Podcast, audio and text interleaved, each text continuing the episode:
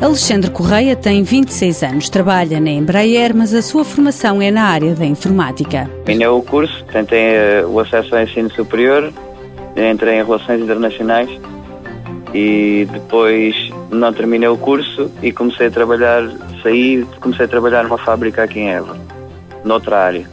Depois comecei a fazer topografia para uma empresa de construção em Lisboa e estive lá três anos. Com o setor da construção fortemente afetado pela crise, acabou por perder o emprego. Surgiu esta oportunidade do curso, estava inscrito no, no centro de emprego. Eles mandaram uma carta a dizer que ia abrir o curso para formação aqui para a área de aeronáutica.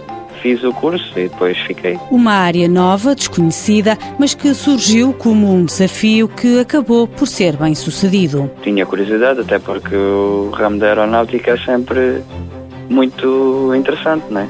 Qualquer eh, aspecto da aeronáutica é sempre interessante. Fiz o curso, depois viemos eh, fazer o estágio em posto de trabalho e acabámos por ficar. Já lá vão mais de dois anos desde o dia em que começou a trabalhar na Embraer em Évora. Alexandre Correia está muito satisfeito com o caminho que escolheu. Totalmente positivo.